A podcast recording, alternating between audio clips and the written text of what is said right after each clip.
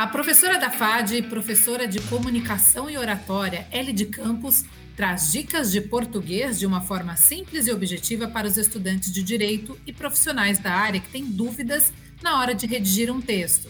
O juridiquês, muito comum no meio jurídico, também será tema dos próximos encontros com a professora Elide. Bom programa! Hoje vamos conversar um pouco sobre o juridiquês. E o que é o juridiquês? Juridiquês são termos, na maioria das vezes, ultrapassados, termos arcaicos, né? em, outro, em outro vocabulário, termos antigos, muitas vezes trazidos do direito romano há séculos.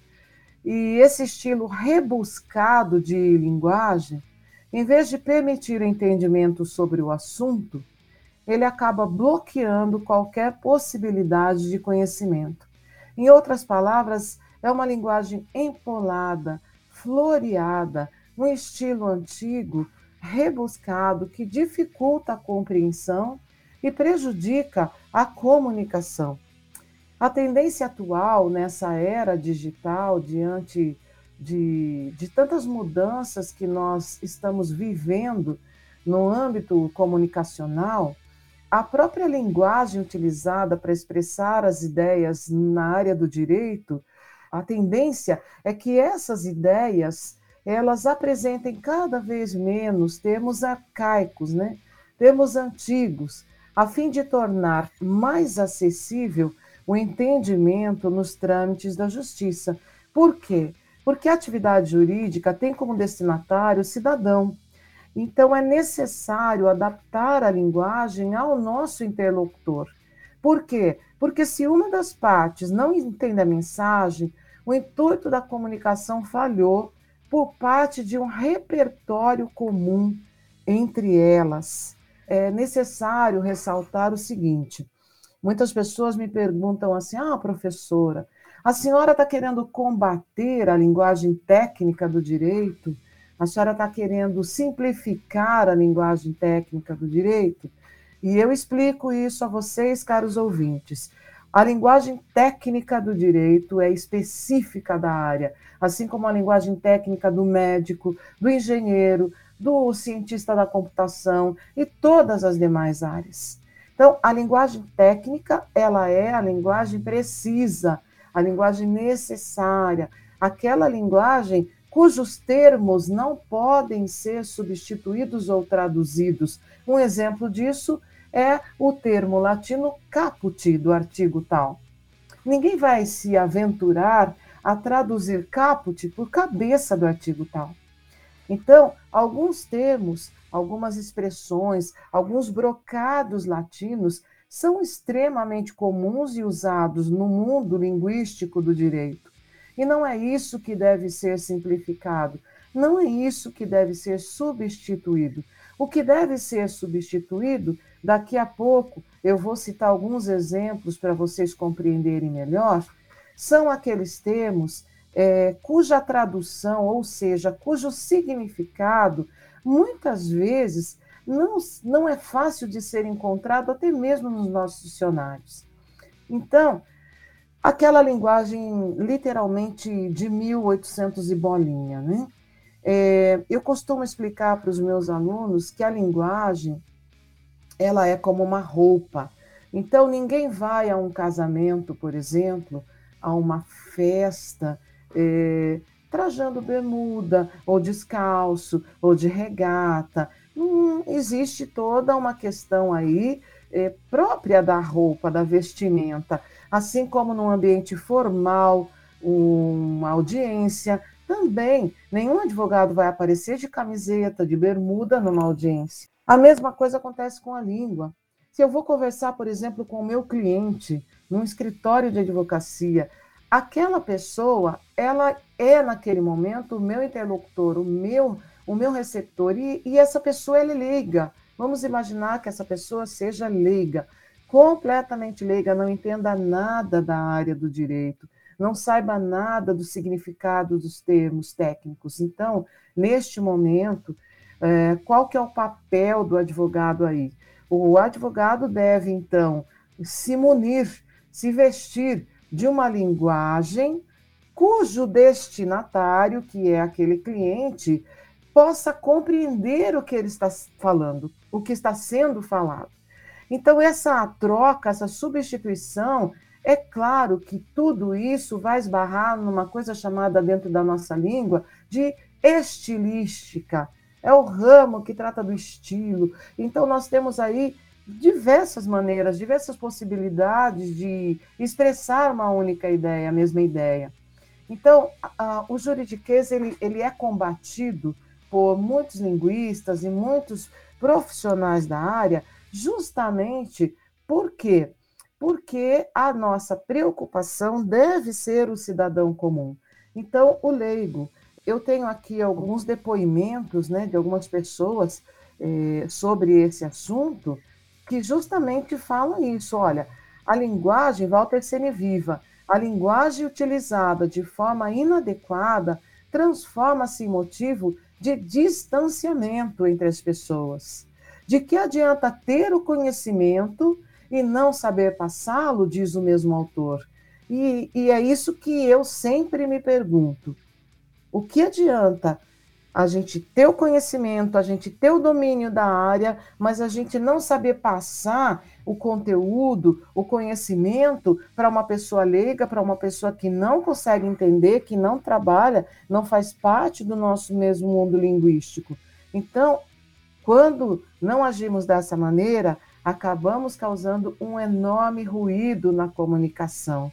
Edson Vidigal, certa vez, diz o seguinte, disse o seguinte: a linguagem deve proporcionar uma comunicação eficaz, interessante e atraente, sem ruídos, com objetividade e modernidade, pois a língua está constantemente passando por alterações e nós precisamos acompanhar essas mudanças, deixando o tradicionalismo exagerado de lado. Então vejam que a proposta do juridiquês não é trabalhar aqui num combate à linguagem, em hipótese alguma, a troca, a substituição de termos técnicos, não.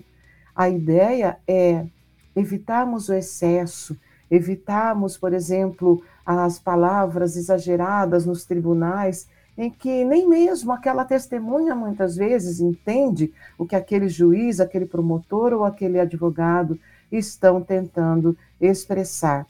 Então, basicamente, juridiquês é isso. É, o tema surgiu pela primeira vez em 2002, com um texto que o juiz Novelli Vila Nova da Silva escreveu, chamado, intitulado de O que não deve ser dito. O que não deve ser dito.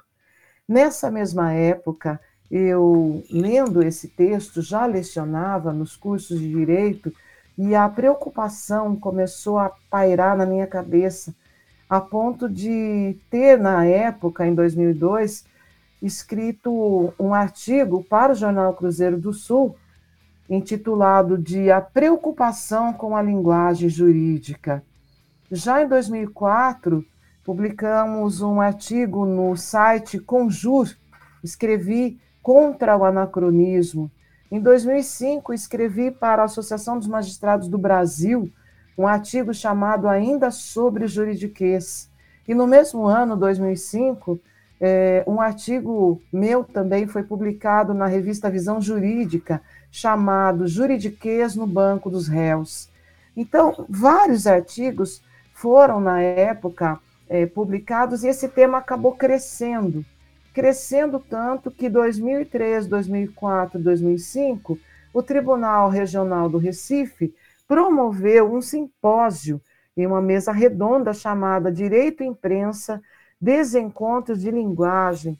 Nesses, nesse simpósio, eu pude fazer parte, é, juntamente com o Percival de Souza, Edson Vidigal, Nelson Jobim, Márcio Chaer, e outros especialistas, jornalistas e linguistas da área e juristas que também estavam preocupados em trazer uma comunicação jurídica mais acessível ao cidadão comum. Até que em 2005, a AMB, Associação Magistrados do Brasil, 2005 a 2007, houve então uma campanha chamada Ninguém Valoriza o que Não Entende. E nessa época, a MB ela publicou uma cartilha, uma cartilha que foi então é, encaminhada, disponibilizada para alunos, para advogados, estudantes de direito, e essa cartilha, grande parte dela foi escrita por mim. E eu posso dizer, caros ouvintes, que eu tive o privilégio de estudar muito de perto esse assunto.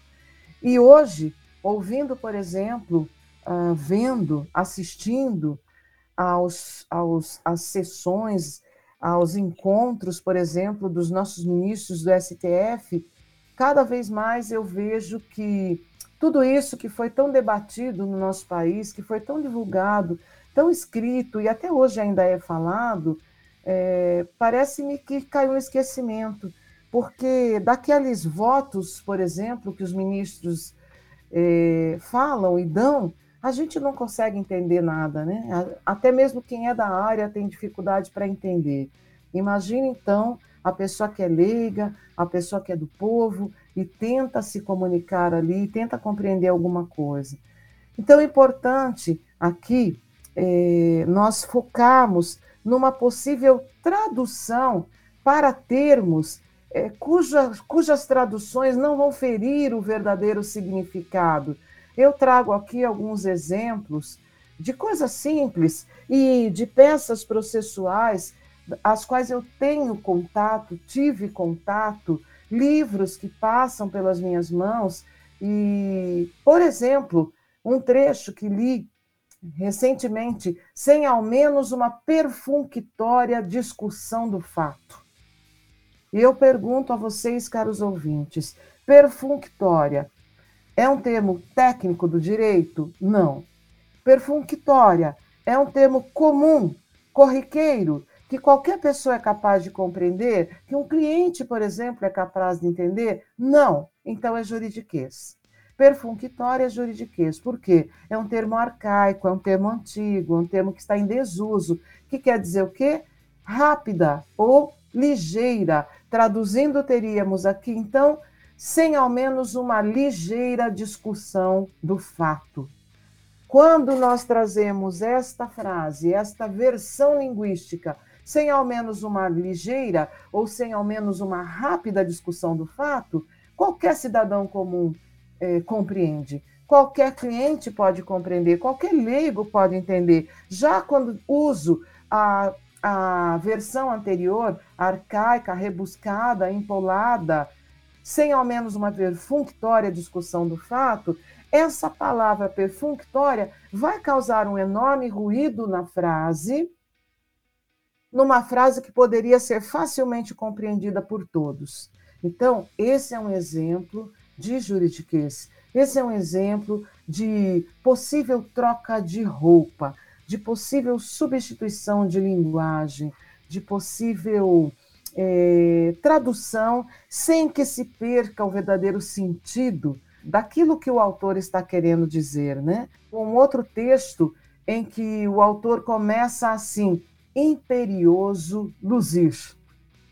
E aí ele vai falando, vai escrevendo a petição inicial, mas ele fala várias vezes nesse texto imperioso luzir. Então, quando nós paramos aqui, muitas pessoas podem pensar: o que, que é isso? Imperioso luzir. Imperioso luzir significa necessário ressaltar, necessário esclarecer, importante destacar. Então, se eu posso trocar duas palavras, por exemplo, imperioso luzir por necessário destacar, e sei que, usando a segunda possibilidade, a segunda roupa da língua, eu vou trazer mais clareza eu vou trazer mais significação, mais compreensão, eu vou desfazer um ruído na comunicação, por que não utilizar uma forma mais simplificada, por assim dizer? Então, a proposta é justamente essa: chamar a atenção de juristas, de alunos, de professores, de pessoas que são ligadas e que atuam no meio forense, na área jurídica, para que substituam um linguajar mais antigo, mais complicado, é, mais obscuro, por outro, cujo significado não vai ferir o direito, não vai ferir o sentido, o contexto, mas vai trazer o que? Clareza, vai trazer significação para tantas pessoas que muitas vezes chegam e falam: Poxa vida, eu gostaria tanto de entender o que o meu advogado fala, mas eu não entendo. Parece que ele está falando grego comigo. É, uma vez conversando com um juiz, ele me disse o seguinte: Elide, muitas vezes o próprio advogado ele quer mostrar conhecimento, ele quer mostrar erudição, ele quer mostrar que ele sabe muito, que ele é uma pessoa extremamente culta e o cliente não sabe nada o cliente depende dele. E aí a gente cai numa questão que é a linguagem e o poder. Então, quando eu uso, quando eu fecho a minha comunicação de tal forma que eu sei, eu compreendo e o outro não, eu estou causando um enorme ruído e também uma manifestação de poder aí. Eu sei, eu compreendo e ele não. Então eu posso fazer o quê? Traduzir para ele da forma como eu achar melhor. E isso é uma questão perigosa, para não dizer uma questão preconceituosa. Muitas vezes caímos aí é, ao ponto de, ah, mas o meu cliente ele, ele não precisa entender, ele não é da área. Eu traduzo para ele da maneira como eu achar melhor. Eu explico para ele, gente, eu não estou falando aqui de explicar a terminologia técnica, por exemplo, trânsito em julgado e todos e outros termos aí que são tipicamente usados entre é, profissionais do direito. Não, eu estou trazendo exemplos aqui de frases corriqueiras, exemplos assim, expressões cujo texto todinho é recheado de palavreado empolado, rebuscado, obscuro, cuja significação não traz clareza e traz ruído na comunicação. Um outro exemplo, olha só, corroborando com as vicissitudes postadas a Lures. Essa é uma petição inicial inteirinha, repleta de juridiquês. E eu fico me imaginando, se eu fosse juiz, juíza, como é que eu ia conseguir ler um texto nesse porte, um texto inteiro dessa maneira? Que não me traz significação nenhuma, ou me faz parar de minuto em minuto, frase em frase, para correr atrás de uma significação, de um dicionário, de expressões mais eh, contemporâneas. Então, vamos lá, corroborando com as vicissitudes postadas a Lures, significa concordando com os desdobramentos ou com as ideias expostas acima. Isso é juridiquês. Eu espero que vocês tenham conseguido entender a diferença entre terminologia técnica típica do direito, que não pode ser traduzida, que não tem como mexer, da terminologia rebuscada, que causa ruído na comunicação, embaraço para o leigo, dificuldade e falta de clareza. Trarei posteriormente outros exemplos para vocês. Até a próxima. Essa foi mais uma edição do FADcast, podcast da Faculdade de Direito de Sorocaba, com a professora Ellie de Campos. Até o próximo programa.